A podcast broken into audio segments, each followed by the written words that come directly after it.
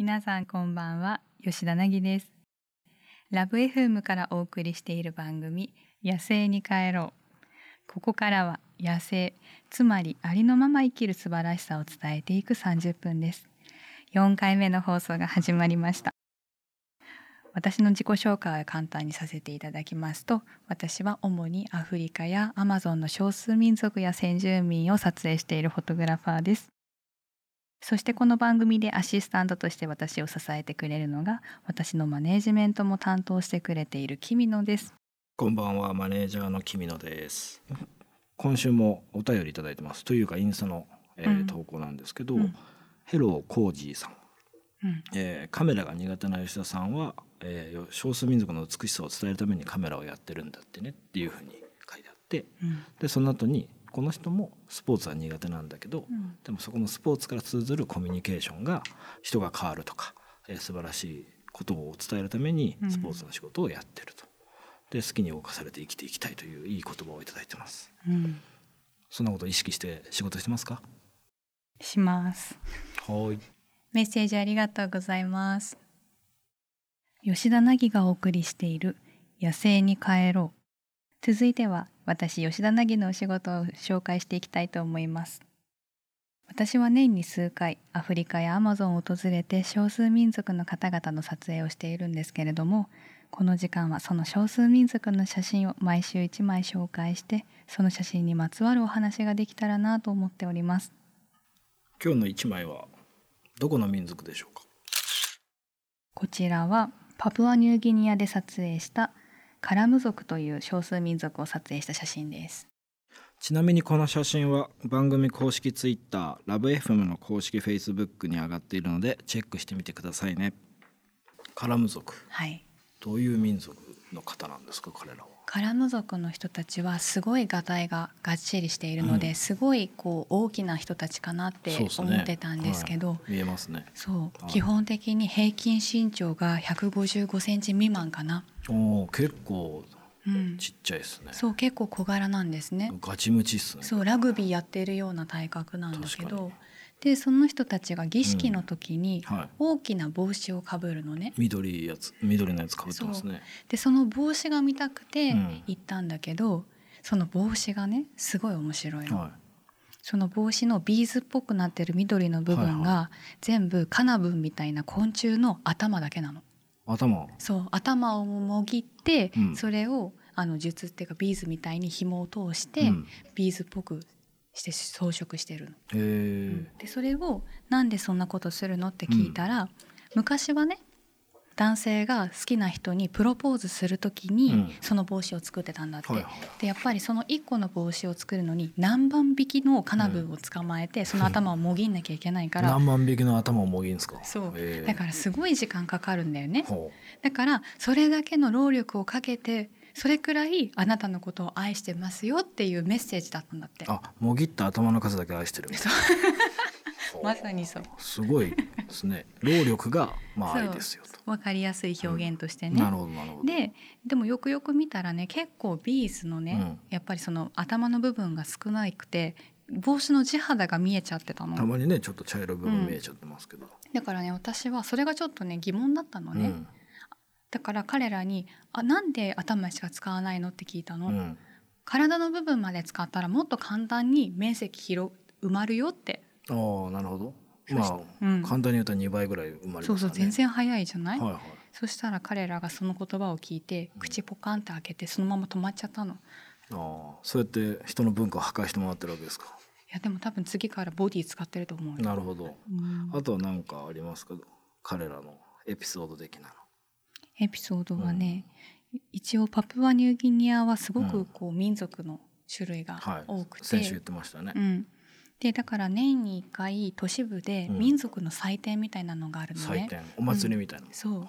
でパプアニューギニア中からそのいろんな少数民族が集まって自分の文化とかをこう見せたりする集まりなんだけど240の部族が全部集まるってことはやっぱそうないらしいのね。なんだけどこのカラム族が数年前に初めてその民族の祭典に参加したみたいでそうだから結構その取材した時はホットな話題だったの。どよめいたんですかね会場は。あの帽子すげえってなったんだと思う、うん、なるほど。えじゃあ先週紹介した朝ロ族、うんうん。ママットマンですね通称、彼らもいるんですか、いるいる。マットマンは結構有名だから。あ、うん、じゃあ夢の対決みたいな感じで まあバトルはしないけどね。カラム族 VS、うん、朝ロ族みたいな、うん、バトルはしない夢の対決みたいな へえすごいですね。どういう競技があるんですか？競技というか何をし合うんですか？自分たちのダンス僕ずっと運動会みたいなちょっと考えちゃって。あの自分たちの儀式というかダンスを見せたりとかそんな感じ。じゃあ紹介し合うみたいな感じですか、うん、なんかそういう対戦系ないですか？対戦系は聞いたことない、ね、あそうですか、うん、ちなみにその祭典とかって観光客入れるんですか、うん、うん、観光客いっぱいいるみたい、えー、じゃあ日本人も結構行ってるんですかね？日本人も結構行ってる人いるっぽいよ、えー、結構マニアがそう思うとやっぱ少数民族が1回でやっぱみんな離れた場所に住んでるから、うん、なかなか一箇所でそんなたくさん見れるなんてないから。まあ確かにね。そうだからそこで行くとああの人たちがいるああの人見たことないっていうのがやっぱいるから面白いみたいよ。なるほど、うん、カラムみたいに途中から参加してくる人もいるし毎年目が離せないみたいな、うん、だからパプアニューギニアのガイドでさえもやっぱり名前が分かんない人たちがいるって言ってた。えー、すごいですね。パパも結構豊富ですよね、うん、そういう少数民族とかっていうのは。いや面白いと思うよ。全部会うのは難しいと思うもん。なるほど。いかがでしたでしょうか？もしよかったら皆さんもパプアニューギニアまで会いに行ってみてください。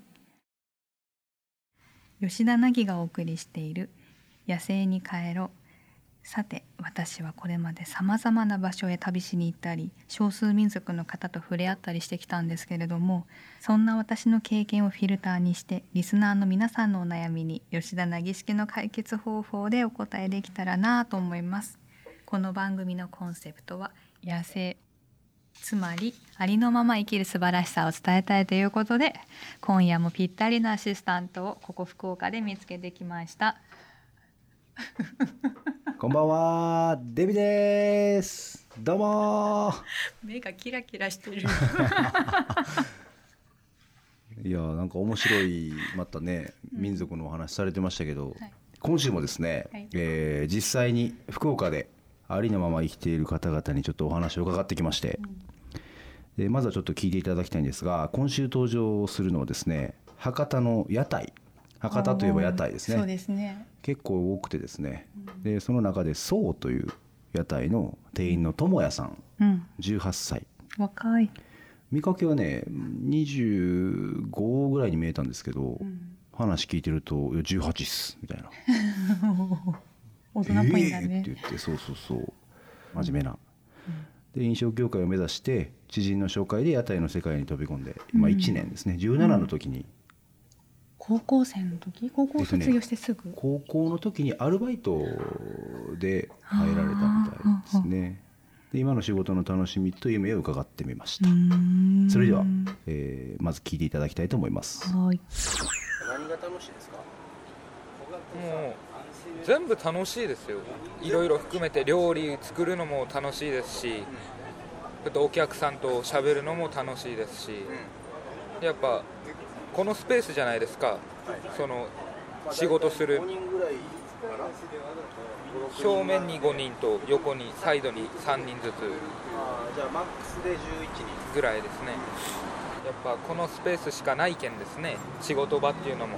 一見対象の距離とも近いし、でいろいろなこと話すし。プライベートの話も。やっぱそこでも対象との距離も縮まるしですね。でお客さんお客さんでこうやって僕宛てに来てくれるお客さんもいれば大将の常連さんもいたりで可愛がってもらったり。やっぱ一番は僕も料理できるようになってでやっぱお客さんに提示するんですけど料理して「お兄ちゃんうまかったよ」とか「美味しいよ」めっちゃ美味しいって言われるのがやっぱ一番ははやりがいがありますね仕事に将来的にはこうどうなりたいとかあるんですか？夢とか。夢ですか、はい、独立したいですね。もう独立したい。はい。それは？屋台で？屋台でえー、すごい。ということで凪先生、うん、いかがですか？聞いてみて。なんかやりがいを感じるって自分でちゃんと言い切れるのがすごいいいね、うん、あとやっぱ私18歳の時に、夢っていうかやりたいこととかが何にもなかったから、うんうんうん、なんか18歳でちゃんとこんだけやりたいことが見えててやり,、やりがいを感じることがあるってすごくなんかいいなって聞いてて純粋に思いました。ね、うん。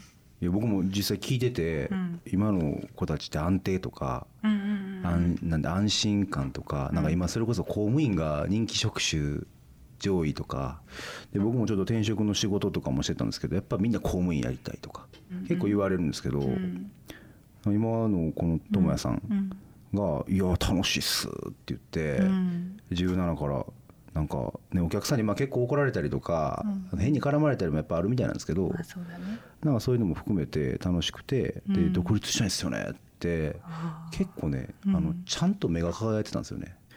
凪さん具体的にそのアフリカに行きたいとか、うん、なんか思ったのっていつぐらいなんですか？具体的に行きたいって思ったのが23歳の時、ああじゃああのその初海外旅行の。初初めて一人で旅行してたアフリカ行った時かな、私あんまり長いことこう計画立てらんないんですよ、うん、で瞬発的に悩んで瞬発的に行かないとダメな。うんうんうん、思い立ったが吉日そう。今すぐ動かないと行かないタイプっていうことですか、疲れちゃう。だけどすごくないですか？17でこんなん考えます？僕17の時ってもう本当女の子のことしか考えてなかったですよ 私も何も考えてなかったと思う。何も考えてないことはないでしょ何か考えてたでしょいやもうね考えてることが今と全然違ってもうネガティブだったの、うん、あそうなんそうもう生きることの楽しさが分かんなくてなんでこんな辛いことばっかなんだなんで私だけいいことないんだろうと思ってて。あじゃあ凪さん生きること辛かったって思ってたんですか？しんどかったしんどかった。へえ、うん、でも人って面白いね、うん、こうやって生きてんだもん 今すごい楽しそうですけどね。楽しい楽しい。ね、うん、えじゃあ博多の屋台総の店員の智也さん、えー、ご協力ありがとうございました、えー、これからも独立に向けて頑張ってください。さてそれではですねここからは、えー、リスナーの方のお悩みにもお答えいただきたいと思います、えー、またメールでいただいてます。ラジオネーム横谷みゆみさん。横谷由美さんえー、からお便りいただいてます。吉田凪さんのことが大好きな JK です、うん、えー、最近学校で友達6人でレスリングごっこみたいなのにハマってます。で私はそういうのは得意なので強いのですが、うん、ただ一人だけ絶対に勝てない大きな女の子がいます、うん、どうしても勝ちたいです。アドバイスお願いします。これ渚のことどう思ってるんでしょう面白いね。などう思ってるんだろうこれは。ね。結構面白い質問 JK から頂いてますけど。やばいっすね。どうどうします？なぎさん。一人絶対勝てない。大きな女の子がいて。どうしても勝ちたいと。どうしても勝ちたいんでしょう？どうしても勝ちたい。そしたら普通に戦っても勝てないよね。なるほどなるほど。だからその、うん、普通に今まで通り真正面からいっても、うん、勝てないんじゃないかと、うん、よっぽど自分が体を大きくして挑まないと勝てないから、うん、情に訴える。あ情に訴えるね それかこの子の、この大きい子の好きな人が何かをこうほら横に置くとやっぱりどうしてもこう女子っぽくね「いや負けるひゃー」みたいな。でもその子がその好きな子にかっこいいとこ見せたいって思うタイプだから。そんなタイプの女子いるんですか？私そっちだった。そっちタイプ、うん、好きな人がいたら一生懸命頑張って走るし。その時思考でしょ絶対レスリングやんないでしょ、好きなすごいですね。普通どうなんですか？その女子はなんかねちょっとこう可愛いとこ見せたいんじゃないんですか？そういうのって。かっこいいとこ見せたい。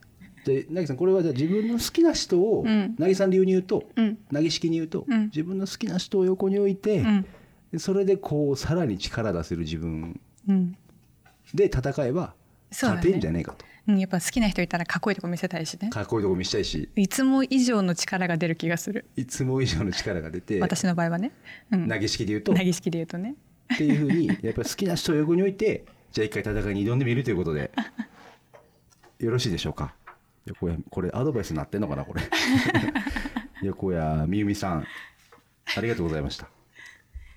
今回のお悩み相談皆さんはどう思われましたか？少しでも参考になったら幸いです 番組では現在あなたのお悩みやありのまますぎてこんなことやっちゃったみたいなエピソードを募集していますこのコーナーで採用された方には番組オリジナルパスポートケースをプレゼントさせていただきますハッシュタグ野生に帰ろうをつけてツイッターで投稿してください。お悩みはメールでも募集しています。メールアドレスは761アットマークラブ FM.co.jp 761アットマークラブ FM.co.jp までお送りください。詳しくはラブ FM のホームページをご確認ください。デビさん、今日もありがとうございました。来週もよろしくお願いします。はい、ありがとうございました。来週もよろしくお願いします。吉田凪がお送りしている野生に帰ろう。早いものでお別れの時間が近づいてまいりました。吉田さん。ん？今度少数民族にまた会いに行きますよね。行きます行きます。はい。そこでリスナーの皆さんから少数民族の方に聞いてほしい質問を募集してます。彼らにそうです。悩み？はい、うん、でそれを吉田凪が直接少数民族たちにぶつけます、うん、面白いね。はい。その募集をしたいと思います。はいメールアドレスは761 at lovefm.co.jp、うん、ツイッター、インスタグラムはハッシュタグ野生に帰ろうをつけて投稿してくださいね、うん、えー、たくさんの質問お待ちしてます。ということでここまでの相手は吉田凪と君のでした。また来週お会いしましょう。じゃあね